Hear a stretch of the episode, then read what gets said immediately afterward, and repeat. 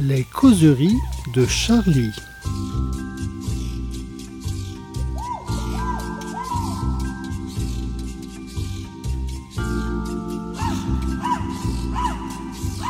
Eh bien, bonjour à toutes, bonjour à tous, bienvenue à nos causeries de Charlie autour du dernier numéro. Alors, un numéro cette, euh, cette semaine qui met en, scène un de nos, nos valeureux combattants du pouvoir d'achat, c'est-à-dire Michel-Édouard Leclerc, un grand monsieur qui euh, apparemment euh, euh, n'est pas, n'est pas très bien compris du milieu paysan. Enfin, c'est ce, que, c'est ce qu'on peut tirer de, de cette couverture. Ça, il faut quand même rappeler qu'il pressurise les paysans pour une noble cause, c'est-à-dire acheter des bandes dessinées donc, qu'ils collectionnent. Enfin bon, vous lirez tout ça. Alors dans ce numéro, et pour en parler, nous avons autour de la table. Alors, Jean-Loup Adénor. Bonjour. Bonjour Jean-Loup. Qu'est-ce que tu as fait dans ce numéro? Absolument Bon, rien. rien. Rien du tout. Alors celui qui dit rien et qui a bien raison, c'est Rhys, bien sûr, un bonheur d'homme. Non. Bonjour Rhys. Bonjour monsieur. Alors, ensuite nous avons Colline Renaud Bonjour. et Jovan Simovic. Et bonjour Fools. Autant dire les deux fers de lance le- De cette émission. de l'émission et de la et de des, des, des personnes que Jean-Loup a formées au cours de ces derniers mois. Absolument, Hein, j'en suis très fier. Il en a fait des cadors de l'investigation. Alors, Colline, toi tu nous racontes cette semaine une jolie fable. Une fable scolaire, puisque là en ce moment euh, rien ne va plus à l'éducation nationale, mais toi tu sais trouver des exemples où euh, ça marche, mais bon, plus ou moins bien. Bon, Alors ça se, ça se passe dans le 18e. Voilà, en fait, c'est deux, euh, ce sont deux collèges, un très euh, le collège Berlioz, et euh, Coisvox, pardon, et un plutôt ghetto, selon les propres mots du, euh, du, pro- du proviseur. Euh, et les deux ont fusionné en 2017 euh, pour un programme d'expérimentation de mixité scolaire afin de, de diluer les problématiques, on va dire. Et euh, côté Berlioz, donc dans le, dans le collège euh, qui avait les difficultés, ça se passe plutôt bien. Euh, Oui, parce que ont- c'est deux lycées qui sont dans le 18e, mais en fait, le 18e, il a la particularité d'être un peu scindé en deux. C'est-à-dire qu'il y a une partie gentrifiée qui est du côté euh, de la butte Montmartre, hein, là où Jean-Loup aime bien aller euh, présenter ses, ses, ses sketchs et puis toutes ces petites choses sur, la- sur- sur les places. Hein, là où certains dessinateurs de, font aussi des, des caricatures, hein, sur la place du Tertre, tout ça. Bon, il y a ce, ce côté gentrifié, et puis il y a tout le côté 18e qui est justement dans- vers le nord, là où c'est euh, be- beaucoup plus populaire, beaucoup plus en déshérence euh, économique. Voilà, Donc c'est c'était vraiment deux lycées qui étaient très proches Ils, étaient, ils sont géographiquement. à 500 mètres euh, d'écart, mais dans deux quartiers très différents. En Voilà. fait. Un euh, côté porte de Saint-Ouen et euh, l'autre sur la Voilà, butte donc, Montmartre. euh, qui se jouxtaient pratiquement, mais avec Voilà. vraiment deux réalités extrêmement différentes. Donc on a décidé de les fusionner. De les Donc, élèves de l'un allaient avoir cours. Non, mais c'est pour que c'est. c'est pour- Est-ce que j'ai bien compris? Des élèves de l'un vont avoir cours dans l'autre, Non, etc. en fait, ils ont fusionné les, le secteur, c'est-à-dire qu'une année, tous les sixièmes rentrent dans un établissement, Ah, et voilà. l'année suivante, tous les sixièmes rentrent dans l'autre. Donc les parents ne choisissent pas dans quel collège vont leurs enfants, et euh, tous les jeunes sont réunis ensemble. Donc, euh, C'est ça le une, principe. une année à Berlioz et puis de- une autre année à l'autre établissement qui s'appelle. Croissevaux. Coisvox. Croissvox. Ok. Alors qu'est-ce que ça donne Eh bien, euh, dans le, collège qui avait des difficultés, Berlioz, euh, enfin, de ce que me dit euh, le, principal, c'est assez spectaculaire. Ils avaient que 50% de réussite au brevet, ils sont passés à 85. Euh, ils avaient moins d'un un élève sur trois qui passait en seconde générale. Maintenant, euh, 80% des élèves y vont. Apparemment, de ce qu'ils me disent, les intégrations au lycée derrière se font plutôt bien. Euh, côté problème de discipline, ça va beaucoup mieux aussi. Mais euh, évidemment, en fait, dans le, dans le collège euh, qui n'a même pas de difficulté, le collège Coivox, forcément c'est plus compliqué parce que le public est plus difficile et donc les professeurs sur place font grise mine. Alors il y a une baisse de niveau des élèves du collège UP par rapport à celui des, des- des- du collège ghetto ou pas? Enfin, Alors- par rapport à avant, je veux dire? En moyenne, le taux de réussite au brevet a effectivement baissé. Mais c'est normal puisqu'il y a des élèves en difficulté qui n'auraient pas eu leur brevet euh, s'ils étaient restés à, Berlioz, qui euh, du coup maintenant le passent à Coisvox. Donc, Non, euh, Ils font baisser la moyenne, mais ça n'empêche pas les autres bons Exactement. élèves. Bah, c'est ce que me disaient les profs. Ça Les bons élèves, les élèves qui euh, les réussissent, les élèves qui réussissaient, les bons élèves, euh, l'ont toujours, l'ont toujours. Donc en fait, Donc, c'est euh, avec un effet vertueux. Voilà, un- non, non. Les, les professeurs de Koizok regrettent pas du tout euh, l'effet sur, euh, sur les résultats du brevet. Ils disent que pour le coup, c'est euh, bénéfique pour tout le monde, que même euh, les bons élèves euh, ont acquiert des, des compétences psychosociales. Enfin, c'est c'est bénéfique pour tout le monde. Psychosocial, c'est quoi ça Euh, c'est parce- va se comporter à explique-nous, psychosocial. C'est-à-dire être capable d'être gentil avec les personnes qui ont des difficultés financières. C'est-à-dire qu'avant- avant, avant, il leur, avant, il leur jetait des pierres, ils arrêtent de leur jeter des pierres, c'est ça voilà, c'est Le ça. psychosocial, Ah, c'est la, fourchette à gauche et le couteau à droite. C'est ça Ah le oui. psychosocial, pas faire Bah, n'importe ils ont quoi. appris que. Non, bref. à ne, pas, à ne pas se moquer d'eux, à ne pas les humilier, c'est ça? Voilà, c'est ça. Ah, bah c'est bien. à côtoyer des personnes de couleur autres que leurs femmes de, couleur. ménage. Ah oui. Voilà. Ah bah. Selon, euh, Ouais, selon les propos d'un professeur qui m'a dit avant, euh, les, les seuls euh, noirs qui avaient vu les élèves, c'était leurs femmes de ménage. Ah oui. Voilà. Ah bah et on. Et tu disais dans, dans dans ton Et papier tu- qu'ils voulaient pas qu'ils voulaient mixer euh, finalement pas deux établissements, ils auraient préféré trois avec deux lycées de Bourges bah, et un lycée de Prolo. Voilà, c'est ça. qui- C'est ça. euh, les, forcément, le lycée euh, privilégié aurait, Mm. quand on leur a dit vous avez fusionné avec un des pires, c'était le pire collège de Paris. euh, forcément, euh, ils ont fait la tronche, mais ils, réclamaient un troisième collège favorisé pour que le nombre de pauvres soit minoritaire, on va dire, et Alors, pas moi, je moitié-moitié. dis- Je dis attention au trompe-l'œil.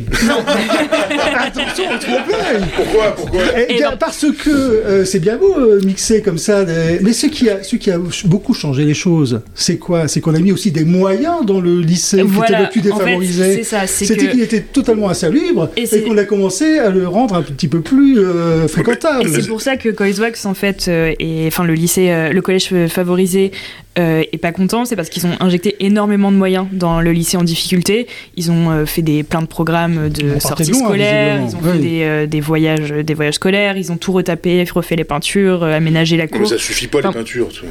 Bah ça fait Bah, c'est partie du truc, ça lieu de fait vie. partie. Ils ont réaménagé Non, le- c'était totalement insalubre. la cour de vétuste. etc. Ah oui. Et en fait, ils ont tout, euh, enfin ils ont, ils se sont vraiment mobilisés pour en faire un, un lieu de vie euh, ça, sympa. c'était le collège qui était défavorisé. Voilà, c'est ça. Mais quand tu dis comme ça qu'ils ont mixé les deux, ça veut dire quoi? mixé le- le- la carte scolaire. Ouais. ah, d'accord. Là, tu n'étais pas là au début. non, quand, tu sais, une année sur deux, ils vont dans un, dans un des deux lycées. Ah d'accord, c'est ça. L'ensemble des sixièmes de la carte scolaire vont dans un lycée une année sur deux. Donc il faut bien évidemment que le Berlioz, qui était euh, complètement dé- délabré, soit à peu près euh, à même de recevoir ces, ces populations qui ne comprendraient pas où ils sont. Et en fait, l'idée, c'est que la mixité, on, enfin, on est pour, c'est très bien, mais ça fonctionne que s'il y a des moyens derrière. Eh bien voilà ce que Et, je voulais euh, t'entendre dire. Tu vois beaucoup Agathéris. non, et, non, et pour le coup, en fait, Koizvox, qui était le lycée, le collège favorisé, ils, se sont, ils sont plus rep. Donc en fait, ils ont les mêmes difficultés que l'autre sans euh, le, les moyens, les, les professeurs, le nombre de professeurs, le nombre d'heures allouées. Donc forcément, ça fonctionne moins bien d'un côté que de l'autre, à mixité égale. Et notons aussi que cette expérience qui avait été initiée par euh, Najat Vallaud-Belkacem en 2015 n'a pas été n'a pas été reprise. En fait, c'est un, c'est un exemple Ouais, unique. non, c'est peu. le seul. euh, Enfin, il y a eu trois, euh, trois expérimentations à Paris. Elle, c'est la plus aboutie. Et les Euh, deux mais autres ça a pas été. Et Les, les deux deux autres, autres, ils ont fonctionné différemment. Ils ont, Ils ils ont- fusionné aussi, mais ils n'ont pas fait ce système de tous les sixièmes qui rentrent Mmh. euh, tous ensemble dans un Et collège pourquoi ils le font pas Je sais pas exactement. Je sais pas. Ah, pourquoi ils le font pas? Bah, pour euh, Pour- parce que après, en fait, Jean-Michel Blanquer est arrivé Ah oui, et lui, voilà. il était beaucoup moins porté sur euh, Ah bon sur la mixité scolaire, ça l'intéressait moins. Il a moins poussé dans ce sens. Et puis, euh, les mairies étaient assez frileuses aussi, euh, juste avant les élections municipales, à s'investir dans ce genre de Ouais, projet. il faut quand même une Donc, grosse euh, volonté politique pas- parce que les, les- les freins à ça sont quand même nombreux. hein, Ouais. parce que quand on va dire qu'on va envoyer ton, ton enfant dans, dans le pire lycée de. Qui a pris cette décision dans le 18e C'est les maires, le maire C'était le maire du 18e avec euh, les, collè- les, les collèges concernés. Hum, D'accord. Bon. Et comme dit souvent Rhys, là où il y a une volonté, il y a un chemin. Juste- J'ai jamais dit ça, je, je ne dis jamais ça, c'est faux. Ouais, Il souvent. me fait dire n'importe quoi. En revanche, euh, Colline, je crois que tu as une citation qui est très bien. Alors, je sais pas si tu as pu la reproduire dans le papier, je crois pas, mais euh, on t'a dit quelque chose. On a dit avant, j'avais des convictions. Ah oui, C'est pas mal, ça, je trouve. c'est. euh, Mais je crois que c'est d'elle, c'est Oui, pas d'elle, mais pas loin. Mais tu peux nous la redire ou pas? C'était avant j'avais des convictions, maintenant j'ai des enfants. Une connaissance. C'est vrai, c'est vrai, c'est vrai. Non, Eh bien, là, je non, crois, une- avant ouais, j'avais des principes, maintenant j'ai des enfants. Comme quoi, tu as l'enfant vraiment tire tout vers le bas. Comme dit notre ami. euh, Ce qui résume un peu la pensée de beaucoup ici. Ouais, Au moins la moitié, hein, j'imagine. Ouais. Rhys, toi, tu es un petit peu. Qu'est-ce que tu en penses? C'est quand même une belle histoire. Oui, oui. Non, mais je me souviens, on m'avait raconté qu'à Toulouse aussi, il y avait un, un collège qui était entre guillemets dé- défavorisé, qui a été carrément rasé.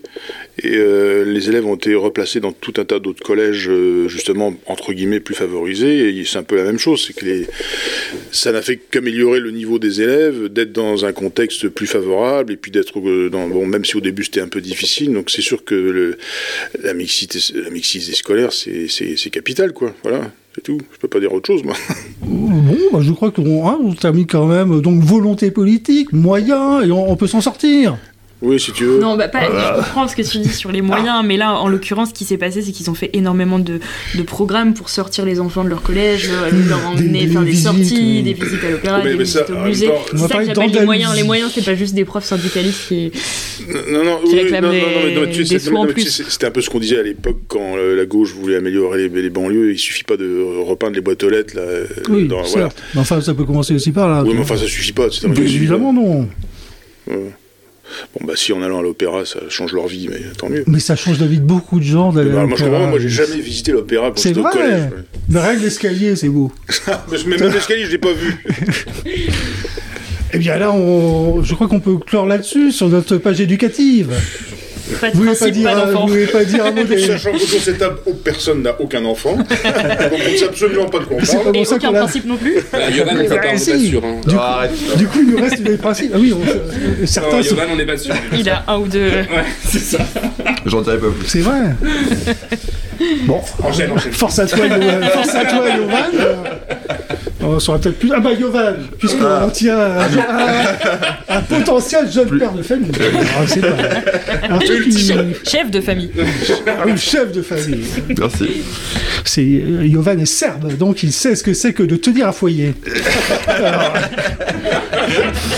Alors, toi, tu nous parles justement de, de la Turquie, hein, la Turquie qui, qui a l'air de, de glisser aussi vers des, des- des principes un peu religieux, et tu, notes, donc.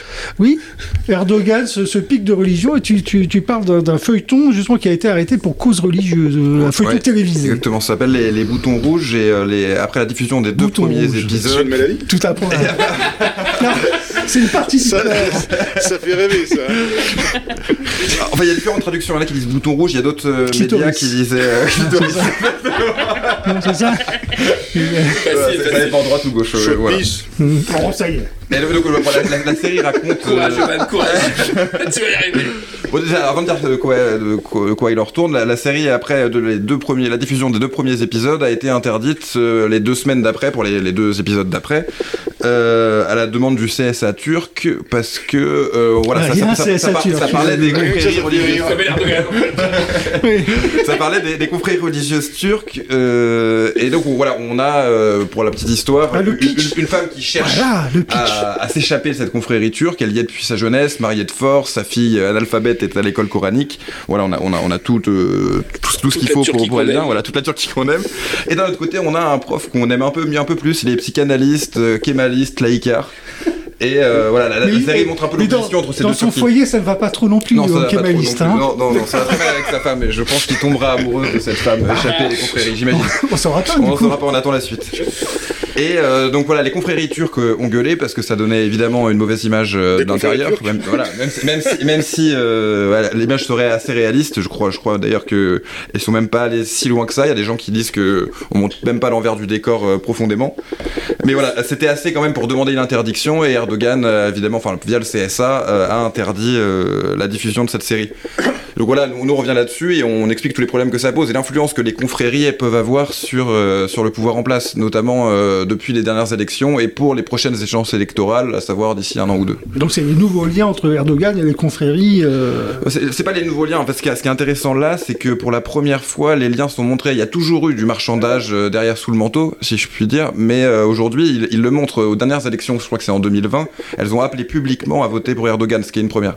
Voilà, ils prennent position politique, politique maintenant au lieu d'être sous, voilà, sous, C'est ça. sous les radars de la communication. Donc, ils, ils se cachent même plus, c'est ça qui est intéressant. Euh, ils ont plus besoin. Mais euh, voilà, donc il y, a- il y a quand même une opposition, cette série en fait partie. Il y a euh, toute euh, une, combien- une frange un peu. Il y a combien euh, de gens qui font partie de ces confréries on n'en sait, on en sait rien justement, c'est ce que c'est ce Ah que bon j'ex- c'est ce qu'on explique euh, dans l'article. Je, je parlais à une chercheuse. Il y a donc l'opposition, la presse d'opposition dit plusieurs millions, mais euh, mais les scientifiques disent que en réalité on peut pas savoir. Il y a aucune étude sérieuse qui a été faite sur le sujet, qui a été faite sur le sujet. Donc c'est quelque chose qui existe, mais on ne sait pas comment elle existe. On peut, on peut pas le quantifier. Et en fait, une confrérie, ça, ça- c'est très, très dur à quantifier parce qu'en fait, il suffit d'un imam dans une mosquée qui commence à avoir des fidèles qui viennent régulièrement et on commence, on peut commencer à parler de confrérie. Donc ils viennent C'est régulièrement. on a assos. ouais. C'est une paroisse presque. Donc Comme les euh, frères musulmans aussi un peu. et il y, a- y aussi, voilà, ce que la chercheuse dit, c'est comme les frères musulmans, c'est difficile à quantifier parce qu'on s'en, on s'en vante pas forcément. Donc ce- voilà, notamment euh, si des scientifiques débarquent, enfin des scientifiques, des chercheurs débarquent euh, dans ce genre de confrérie, euh, ils lève la ont pas très envie de parler. Un peu comme les francs-maçons aussi d'ailleurs. Oh, aussi. tranquille. Voilà. Voilà un rapport un peu étrange. Tu mélanges tout. Voilà, merci. C'est l'obsession du jour. Non, c'est pas l'obsession du jour, c'est l'obsession de Jean-Loup. C'est l'obsession de Jean-Loup. Oui. Oui, donc euh, là, parce que l'AKP, euh, c'est le dernier mandat d'Erdogan, peut-être, hein, c'est son troisième et dernier mandat, donc l'AKP est en train de chercher un successeur, et bien sûr, les confréries, c'est les réservoirs de voix, et bon, il y a tout le côté électoraliste qui, qui va avec. Exactement. Donc, on- est-ce qu'on saura le- la suite du bouton rouge? Est-ce que notre ami Kebalis va appuyer Euh, sur le bouton rouge? On ne saura Il, pas. il faut regarder, mais normalement, je pense que ça a redémarré parce que ça a quand même pas mal gueulé dans la presse d'opposition, mais euh, à vérifier. J'ai pas Mais eu le temps de vérifier aujourd'hui. D'ailleurs, Yovan, il me semble qu'en premier lieu, tu as essayé de joindre les réalisateurs du. Oui, on- en fait, on, voulait la leur série. proposer, on voulait leur proposer un, Donc, entretien, un entretien dans Charlie, mais ouais, il y a pas eu, y a pas eu de réponse. Je sais pas s'ils ont pas reçu le message, je si sais c'est pas pas tous en si trouille, c'est- ou s'ils ont la trouille. Bon, donc voilà, Ouais, il est aussi possible Ah, que qu'ils soient pas que même s'ils attaquent les confréries religieuses, ils soient pas non plus euh, hyper chauds de parler dans Charlie Hebdo. C'est pas impossible non plus. Ça oui, reste. il y a euh, peut-être un juste milieu. ça reste- ça- Ils, ils veulent, ils veulent pas parler à la confrérie de Charlie Hebdo. Voilà. Une confrérie influente de Oui. Charlie Hebdo, hein, qui a des ramifications où tu sais, Jean-Loup. Oui, bah justement, voilà qui m'emmerde un peu. Bien euh, Alors, de quoi pourrions-nous discuter maintenant Comme tu veux, moi, Jean-Loup, je toi suis qui as bien L'uniforme, ça te. Oui, alors toi, tu es euh, allé, tu es allé à la... En ce moment, tu, tu suis un procès. Toi, tu Alors, je, je suis pas seul en procès, je, je suis avec Yovan, donc euh, tous les deux on se relaie pour suivre le procès Arnaud Beltrame, euh, donc qui est, enfin le procès Arnaud Beltrame, pardon, le procès de l'assassin. de l'attentat de l'attentat de Trèbes Carcassonne euh, qui a eu lieu Edmond Yovan en 2018 Euh, oui. 23 mars 2018 euh, qui est donc le procès des complices du tueur qui a fait une prise d'otage dans un super U de mémoire de Carcassonne de Trèbes pardon euh, dans lequel il a euh, tué euh, quatre personnes dont euh, le, lieutenant-colonel pardon Arnaud Beltrame qui s'est euh, sacrifié dit-on en prenant la place de l'otage qu'avait prise euh, le preneur d'otage D'ailleurs, on, on l'oublie, tout le monde parle de supermarché, mais ça commence en fait sur un parking qui était un lieu de rencontre euh, homosexuelle, et euh, donc voilà, il tue, il tue deux personnes, enfin, il tente de La tuer deux personnes. euh, non, non, le même jour. ah le même jour non, non, le même, le même jour, justement, il commence par ce. Non, non, non. Mais ce qui est bizarre, c'est qu'il y a des mecs qui vont rencontrer d'autres mecs le matin. Euh, oui, c'était vers 11h midi. Mais qui va faire, qui va faire ça le matin Il y, en a- il y en a un qui Pour avoir a- il y en a- un fréquenté qui habitait chez ses parents et. Oui, exactement. C'est ce qu'on appelle des lieux de cruising, Colline. Si tu étais un peu ouvert d'esprit, tu le saurais. C'est les endroits où des hommes, des jeunes hommes et des hommes moins jeunes, euh, vont rencontrer d'autres hommes. Voilà. Et, et- et en fait, et en En fait, c'est- plein air, donc. En plein air. donc. c'est pas le parking, c'est dans le bois à côté. En fait, on garde sa voiture sur le parking temps et on va derrière un arbre. Il est, il est dans le bois, quoi. Oui, on, on va, on garde sa voiture sur le parking et on va dans, sous- derrière les cyprès, euh, juste, à, juste à côté pour faire. Je vois faire que. Yovan a fréquenté assidûment ces endroits-là aussi. Donc, alors, je- ce que je voulais dire, c'est que ça commence par là, et après, il, il vole la voiture d'un des, d'un des types qu'il a tué, et il croise des CRS qui sont en train de faire leur jogging sur la route, il leur tire dessus aussi, pour finir dans le, dans le Super U. Voilà. Donc des CRS qui se rendaient au lieu de cruising, euh, peut-être pour faire des... C'est pas, pas impossible. Mais J'espère que l'enquête sera, sera mettre cette piste à jour. L'enquête piétine. Bon, ben là, donc, euh, à suivre, à suivre sans doute dans le journal, Oui, ou on- sous quelle forme Alors on va vous en parler plusieurs fois donc euh, sur notre superbe et flambant neuf site internet donc euh, pendant un premier lieu euh, dans un premier temps puis euh, dans le journal euh, si le patron arrive à, à nous dire quoi faire d'ici la fin de la journée n'est-ce pas? Euh, Non mais Quoi surtout ce qui, faire? ce qui est intéressant c'est qu'on en a pour un mois quand même de, de procès alors il y, a- il y a plusieurs angles qui peuvent se, se, se faire mais il y a surtout cette éternelle question alors je sais pas si on va le refaire une énième fois de euh, du mythe du, euh, du loup solitaire parce qu'encore une fois là on a l'impression que ce type euh, Radwan Lagdim c'est ça hein Ah. Wow, ok, wow, on a bien suivi le truc. Hein. Euh, était donc un espèce de jeune paumé qui a décidé de prendre les armes parce qu'il avait adhéré plus ou moins de loin à l'idéologie de l'État islamique. En réalité, que nenni, il n'en est rien, puisqu'en fait, on a eu un super expert qui nous a expliqué euh, avant-hier que euh, au moment où euh, il passe à l'acte, en fait, on est en plein dans une période de repli de l'EI en Syrie. Donc, euh, l'EI, pour rappel, c'est avait constitué un califat, un califat pardon, dans la zone irako-syrienne, et c'était, euh, il s'était, euh, il s'était, euh, pardon, réfugié sur leur frontière irakienne à ce moment-là. Ils perdaient énormément de territoire grâce à la coalition et aux forces kurdes notamment. Et en fait, dans ces moments de régression, oui, j'ai bossé, dans ces moments de régression importante de, euh, de Daesh, en fait, Daesh se, euh, se recentre sur euh, sa, son, son, son organe de propagande parce qu'en fait, c'est une façon pour eux de s'assurer le pouvoir, notamment au niveau des autres euh, groupes djihadistes. Si des gens font des attentats au nom de Daesh, c'est que Daesh est le groupe terroriste le plus C'est ça, il y, a- il y a deux types d'attentats, l'attentat projeté depuis l'étranger et l'attentat aspiré, inspiré, Inspiré, inspiré, par la propagande, pardon. Là, on est dans l'inspiration. Non, mais dans Ouais, ouais. l'inspiration, tout à fait. Et donc en fait, euh, ce qu'a fait l'ACDIM correspond, euh, correspond tout à fait à cette, euh, à cette euh, stratégie de, de Daesh. Et on, l'a vu, c'est ce que l'expert expliquait, dans, dans, les, dans les, mois qui ont précédé l'attaque, il y a eu différents euh, documents qui ont été émis par euh, les organes de propagande de Daesh, notamment des fiches. Alors il y a eu la fiche du loup solitaire. C'est pas une blague. Il y a eu des fiches sur comment communiquer, quelles cibles choisir. Alors les cibles à l'époque c'était les militaires, les policiers, les magistrats, les. Alors le, le terme c'est les foules indistinctes. Je crois que c'est ça. Et le dernier c'était les homosexuels. Voilà, les- le dernier. euh, Finalement, euh, la team était jackpot. Ouais, lui, il a, il a quand même bien. euh, On t'écouterait pendant des heures, genre. Ouais, je sais bien. ouais. C'est beau, hein tu, tu as bien rebattu les C'est cartes. T'aimes bien la géopolitique, la, la- la zone irako-syrienne. Ouais, c'est- j'aime bien dire ça. Ça, ça fait bien. ouais. Ça fait- D'un seul coup, on est à LCI, on, on monte d'un- cran là. On s'y croyait. On n'est plus avec les hein, branleurs de Charlie Hebdo, quoi. On est dans, le haut du panier. Je Là. prends ça pour un compliment, patron, merci. On s'y croyait. Bon, euh, c'est tout. En tout cas, voilà, lisez-nous. On va, Charme on, de l'Orient. on va trouver des. Ça sera sans doute moins euh, amphigorique que ce qu'on vient d'entendre, euh, une fois écrit, mais Bagdad, Babylone, voilà. on voyage, avec quoi on voyage le babylonien. C'est tout pour nous. Eh bien, euh, il est peut-être temps de rendre alors euh, l'antenne. Rendons, rendons. Eh bien, à la semaine prochaine. Salut, la semaine Au revoir à tous. Au revoir. Sur ton tapis volant.